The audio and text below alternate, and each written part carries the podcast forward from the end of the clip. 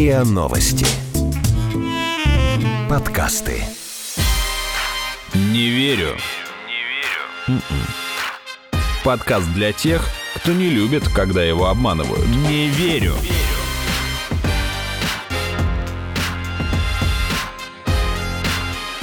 Не верю.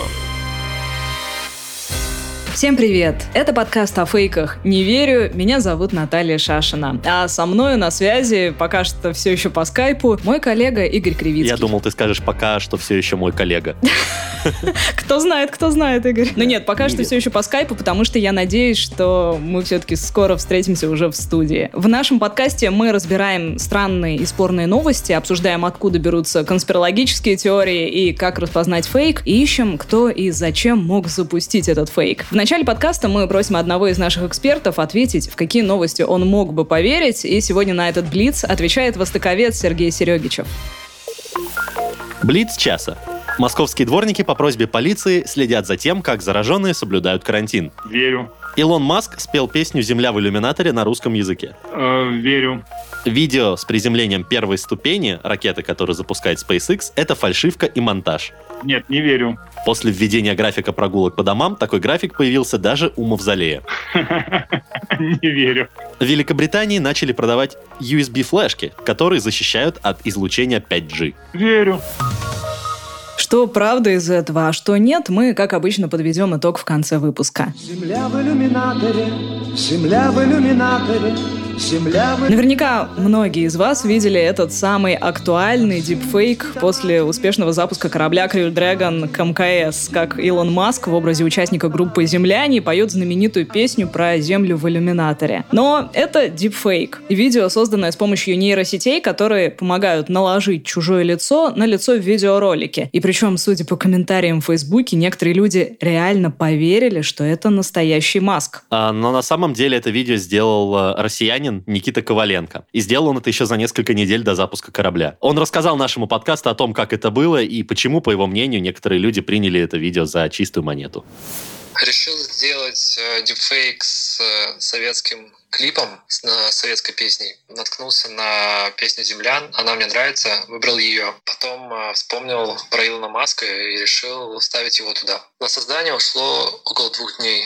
Я думаю, что люди, которые просто не знают, э, какого уровня сейчас э, достигли технологии дипфейков, когда видели это видео в первые секунды, возможно, были шокированы и не могли понять, как такое может быть, потому что выглядит все очень реалистично.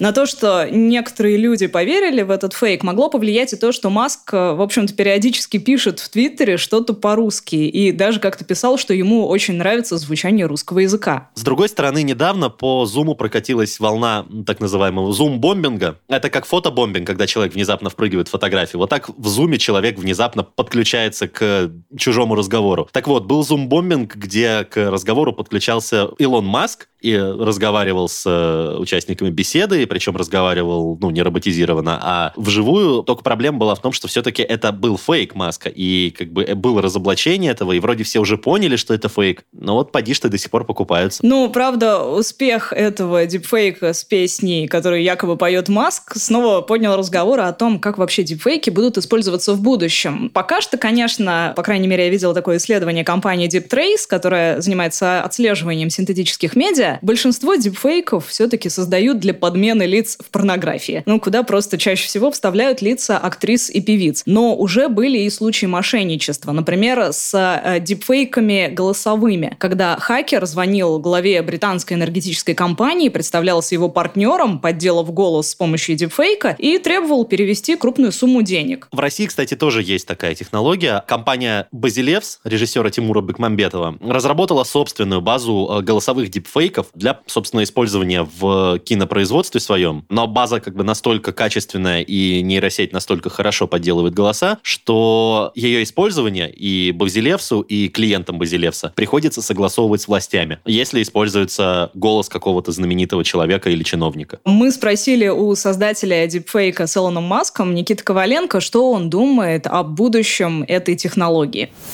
Я бы хотел видеть будущее дипфейков как применение в законных целях. Например, э, локализация рекламы или снять нагрузку с актеров или моделей, которые допустим, много снимаются и устают.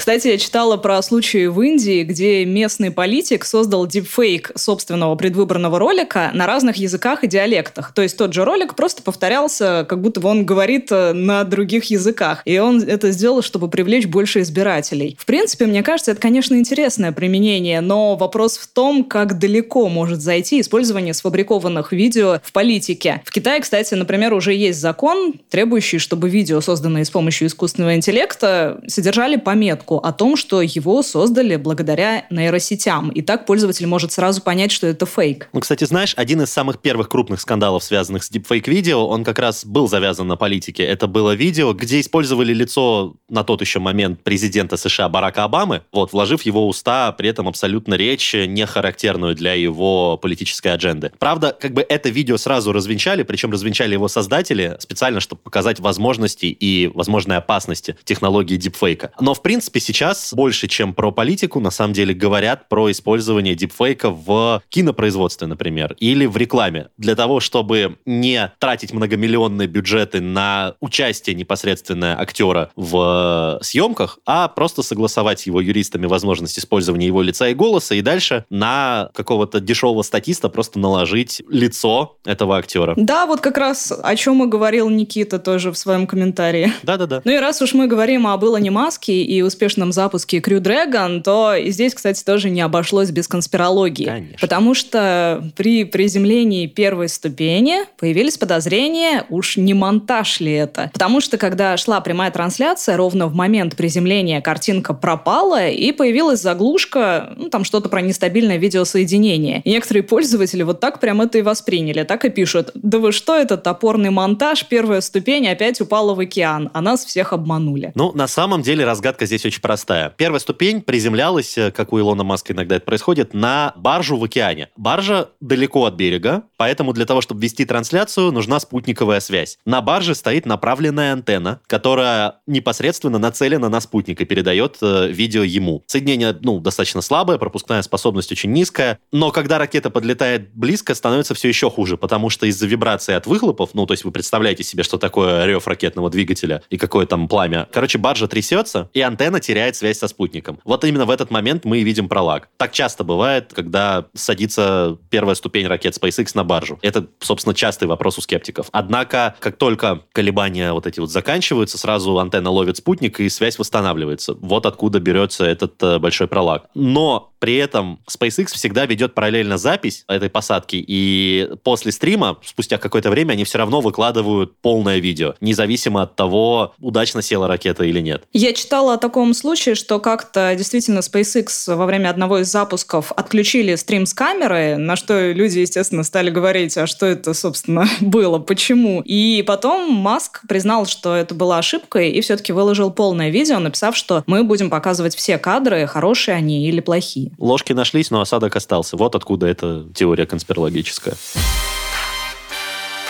Не верю.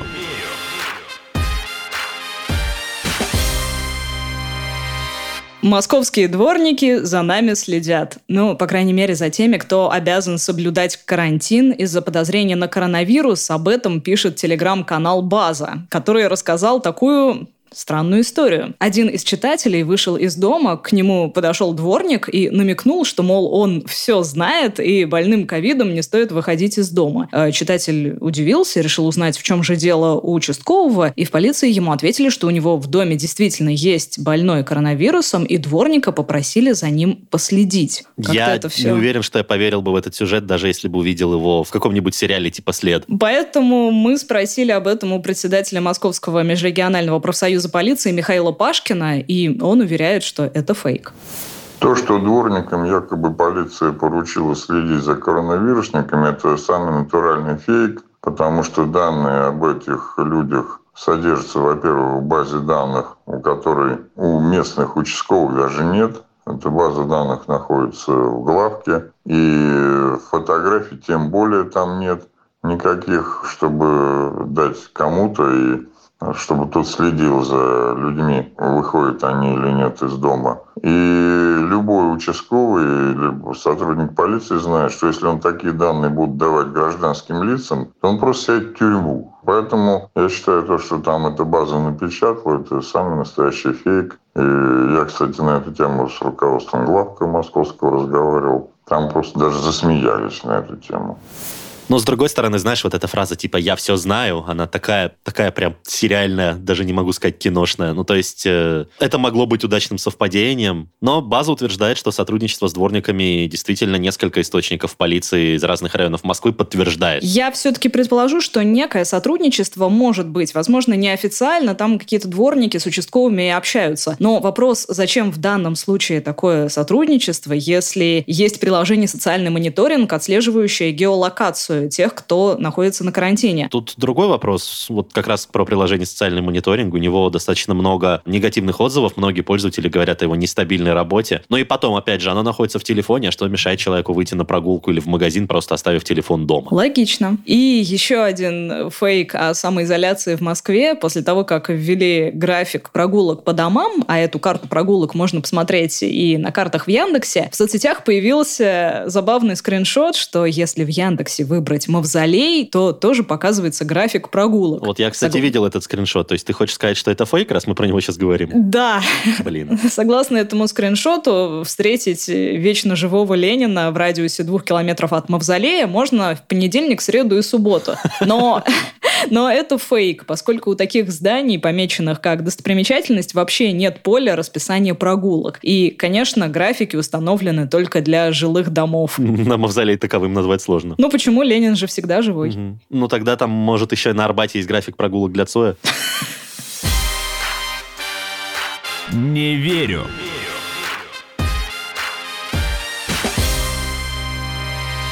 А среди мировых новостей, которые обсуждали в последние недели, то, что суд в Испании окончательно установил, что испанская гадалка Пилар Абель не является дочерью художника Сальвадора Дали. Этот процесс на самом деле очень долгий, он длится еще с 2007 года, и теперь Пилар Абель, которой сейчас за 60 лет уже, она должна будет э, выплатить судебные издержки, в том числе расходы на эксгумацию останков художника, поскольку анализ ДНК показал, что она все-таки его дочерью не является. Почему же мы это обсуждаем в нашем подкасте. Потому что в подобных историях, когда некий человек пытается доказать, что он чей-то потомок и таким образом претендовать на четверть наследства, а это в данном случае 300 миллионов евро, сложно не заподозрить, что такие процессы могут быть изначально фейковыми, просто чтобы хайпануть, прославиться, заработать. Однако, когда мы спросили об этом у гида музея Сальвадора Дали в Каталонии Светланы Савенко-Самсоновой, оказалось, что в данном случае ситуация все-таки другая ее мать, то есть это пошло все от ее матери. Мать уже умерла, но в момент э, вскрытия могилы Дали мать была еще жива, но у нее старческий маразм, так слегка. И дело в том, что мать была служанкой в доме у Дали. А, но она там поработала буквально 3-4 месяца, как раз вот э, за 9 месяцев до рождения ее дочери. И она закончила, на самом деле, работать еще до приезда самого Дали. Так что даже по датам он не мог.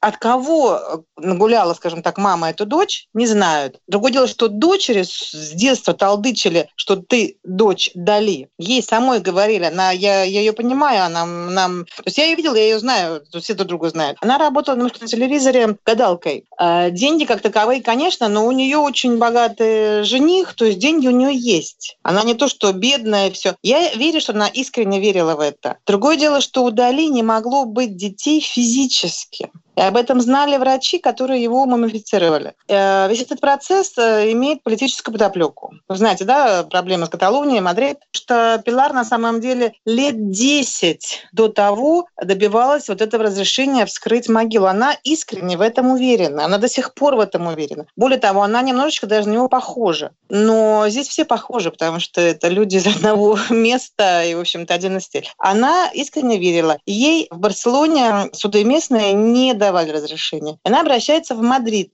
Как раз вот э, это было года два назад, когда в Каталонии был всплеск борьбы за независимость. И э, по этой подоплекой Мадрид э, дал разрешение, чтобы очередной раз оскорбить Каталунию. То есть мы восприняли это вот так, с точки зрения политической. Нас опять оскорбили, вы же понимаете, да? Вот. Если, потому что каталонские судьи никогда бы не дали разрешения. И музей до последнего момента упирался вплоть до того, что говорил, что у них нет домкрата, чтобы поднять плиту. Плита весит полторы тонны. Да, но если ее положили, то ее можно и поднять. И к тому же, поскольку очень сильная, сильная борьба за феминизм, да, у нас феминизм, в Мадриде судья тоже была женщина, и вот она поддержала другую женщину, и говорит, сейчас мы накажем этих каталонцев, и чтобы все знали. Все знали прекрасно, что результат будет отрицательным заранее, и, наверное, в него верила только сама Пилар. То есть Пилар Абель искренне верила, что она дочь Дали, но не было бы такого громкого процесса со вскрытием могилы художника, эксгумации, если бы эту затею, в которую больше никто не верил, не вмешалась бы политика. Ты знаешь, что мне это все напоминает? Я надеюсь, это ни для кого не будет спойлером, а если и будет, то я постараюсь сказать как можно меньше. Это мне напоминает вот этот последний фильм про Джокера. Там была подобная ситуация с человеком, который верил что его отец – это известный богатый человек. Угу. Кто знает, тот поймет, как говорится. И кто смотрел, тот поймет. Еще одна из мировых новостей, которую обсуждали на этой неделе, то, что США заявили, что правительство Мальты перехватило фальшивые деньги. И это ливийские динары на сумму, эквивалентную миллиарду долларов. Причем эти деньги были напечатаны российским госзнаком. Но вообще со стороны, когда читаешь эту новость, то это выглядит так, как будто вот злые русские еще и печатают фальшивые деньги. А в американском заявлении, правда, было слово, которое также можно перевести как контрафактные. Не фальшивые фальшивые, а контрафактные. Но на самом-то деле деньги не фальшивые и не контрафактные. В чем суть? Российский госзнак изготавливает э, деньги наличные для Центробанка Ливии еще с 2016 года, потому что ну, далеко не все страны мира имеют возможность печатать собственные банкноты. И ситуация сейчас в том, что в Ливии фактически двоевластие с 2011 года, после того, как свергли Каддафи, и там не появилось новой сильной централизованной власти. Сейчас там борются две основные силы. Правительство национального согласия во главе с Сараджем, которое базируется в Триполи. Именно его считают э, законной властью. Ну, по крайней мере, США и Организация Объединенных Наций признают именно его. А вторая сила — это ливийская национальная армия во главе с халифой Хафтаром. Каждая из сторон имеет, по сути, свой центральный банк и печатает собственную валюту. Одна заказывает печать в Британии, а другие как раз в России. При этом ни одна из сторон не запрещала валюту противоположной стороны. Вот в Москве и объясняют. Контракт на печать ливийских динаров был подписан еще в 2015 году. От Ливии была предоплата. Ну а госзнак просто выполнил свои контрактные обязательства. Так зачем же нужно было это заявление про фальшивые деньги, которые на самом-то деле не фальшивые? Мы спросили мнение востоковеда, доцента кафедры всеобщей истории РГГУ Сергея Серегичева.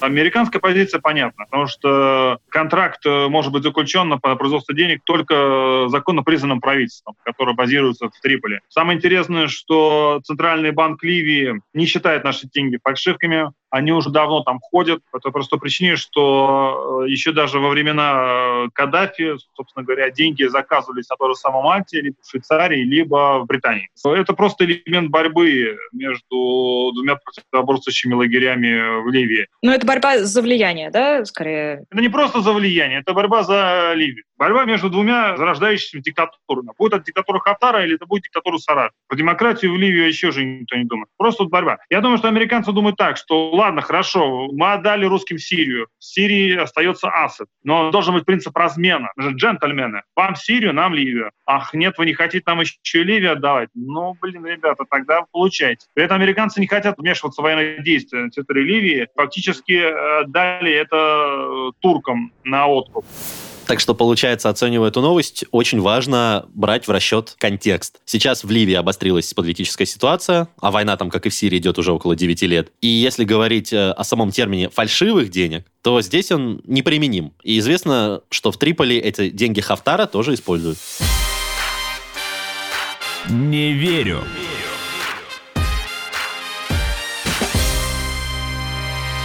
А еще на этой неделе обсуждали, ведут ли ежемесячные выплаты российским домохозяйкам. Откуда вообще это пошло? Дело в том, что партия ЛДПР внесла законопроект о предоставлении господдержки домохозяйкам в размере одного МРОД. Но если бы это приняли, то это вступило бы в силу со следующего года. Но очень важный момент. Очень многие сайты стали подавать эту идею с заголовком, что в Госдуме хотят платить пособие домохозяйкам, сколько заплатят и когда начнут. Хотя это было всего лишь предложение предложением одной фракции в Госдуме. И самое главное, что уже в понедельник, 1 июня, правительство сообщило, что оно не поддерживает законопроект. Но оно сослалось, что там не уточняются источники средств и что формулировки размыты при определении домашнего хозяйства, что может привести к проблемам в правоприменении. Но обсуждение этих выплат уже утекли в чатики, и, на мой личный взгляд, это вина тех журналистов, которые передергивали заголовки. Потому что очень многие любят написать там «в Госдуме предложили» или «в Госдуме считают», в то время как это идея какого-нибудь одного депутата. Ну, технически это даже не ложь, по сути, потому что депутат все равно как бы вхож в Госдуму и является ее составной частью. Что депутат, что партия. Поэтому, ну и правда, как бы в Госдуме предложили. Но действительно требуется уточнять. И вообще такие идеи особенно подхватываются, когда всех волнует вопрос господдержки, особенно сейчас. Но и так уже действуют выплаты для семей с детьми в возрасте от 3 до 16 лет по 10 тысяч на каждого ребенка. Плюс можно всегда обратиться за пособием по безработице. Плюс у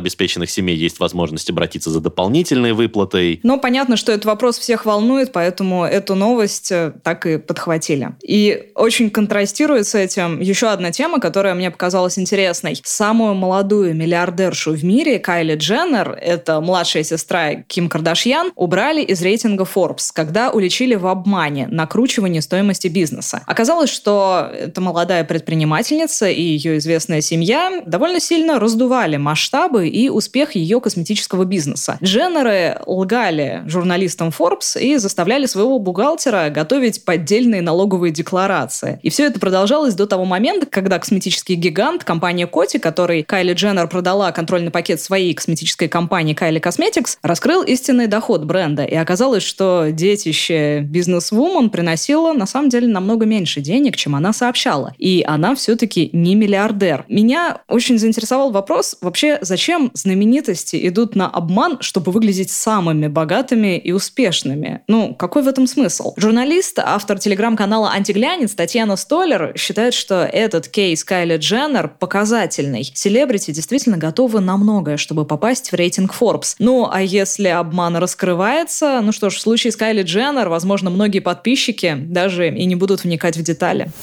А вот казалось бы, она супер успешная, супер популярная, как и все ее семейство, отлично умеет монетизировать каждый свой шаг, и даже не шаг, и даже ничего делать не надо, просто можно постить фотки, например, да. Ну, как все знают, случай, когда Кайли написала что-то плохое про Snapchat, а и акции Snapchat упали. Зачем ей в таком случае нужны такие олдскульные в традиционном понимании методы а, популяризации, как, например, Forbes? Это такой классический инструмент, сколько лет этому журналу. Ну, потому что, несмотря на то, что они, как бы, ну, скажем так, блогеры, селебрити известны, да, им все равно нужно подтверждение, такие костыли традиционные, подтверждение их медийности, известности, их влиятельности в виде, например, того же вот рейтинга авторитетнейшего. Ну, это главный рейтинг считается. Несмотря на то, что журнальная пресса, классическая пресса теряет свои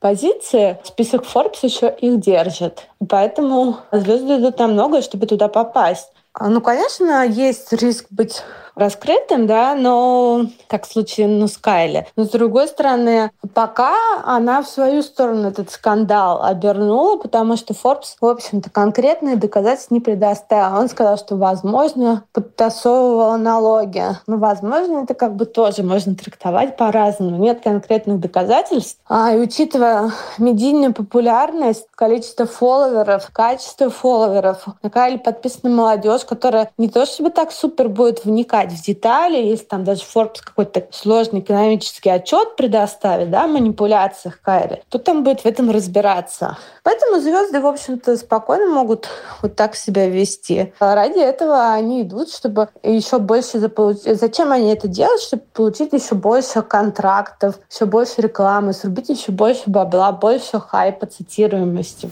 А как считает автор телеграм-канала Beauty Marginalia Мария Миллериус, все в мире сейчас сводится к количеству подписчиков, а аудиторию притягивает богатство. И, возможно, в этом и причина, почему знаменитости идут на обман и преувеличивают свое богатство и успех.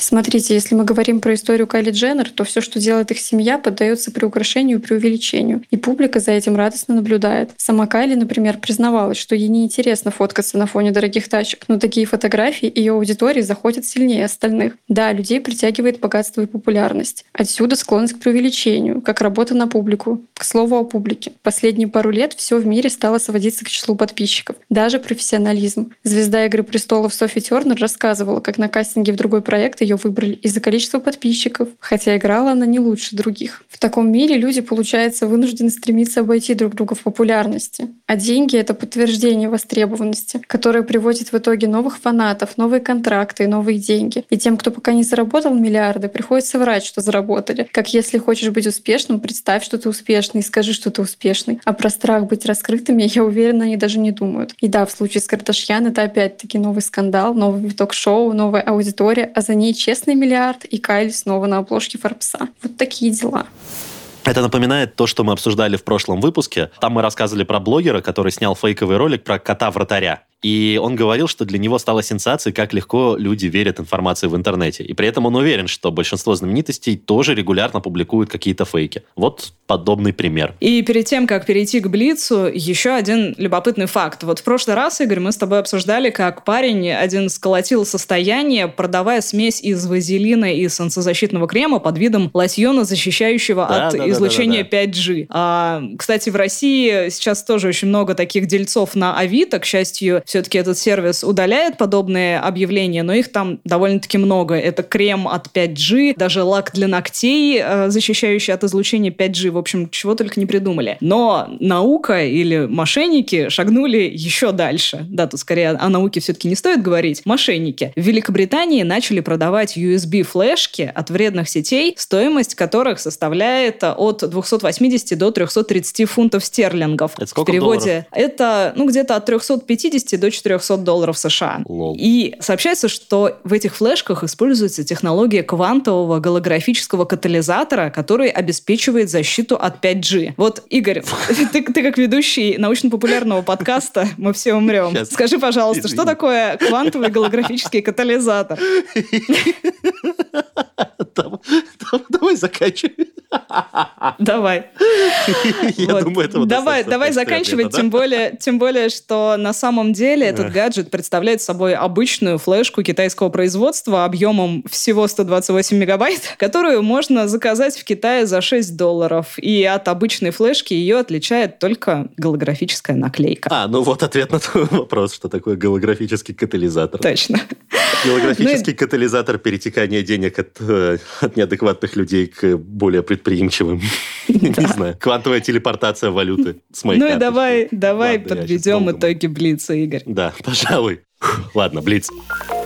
Итак, московские дворники по просьбе полиции следят за тем, как зараженные соблюдают карантин. На самом деле в полиции говорят, что это фейк, хотя все-таки возможно, что некое неофициальное общение дворников с участковыми есть. Илон Маск спел песню про траву у дома на русском языке. Несмотря на то, что Илон раньше твитил на русском языке иногда, эта песня, этот клип — это фейк. Причем э, с Илоном Маском последнее время фейков достаточно много, и, ну, можно бы уже научиться, на самом деле, их распознавать. Но вот нет. Видео с приземлением первой ступени ракеты SpaceX — это фальшивка и монтаж. Нет, эти сбои объясняются всего лишь э, техническими особенностями передачи сигнала, направленного на спутник. И во время приземления ракеты этот сигнал прерывается просто из-за технических помех. Но при этом SpaceX всегда пишут свои видео и выкладывают его после трансляции целиком. После введения графика прогулок по домам, такой график появился даже у Мавзолея. Да, это было бы, конечно, очень смешно, но, к сожалению, это фейк, и у достопримечательностей э, в Яндекс-картах вообще не показывается график прогулок. В Великобритании начали продавать устройства USB-флешки, которые защищают от 5G. Да, стали, нет, не защищают. Я не знаю, что еще тут можно сказать, ну правда.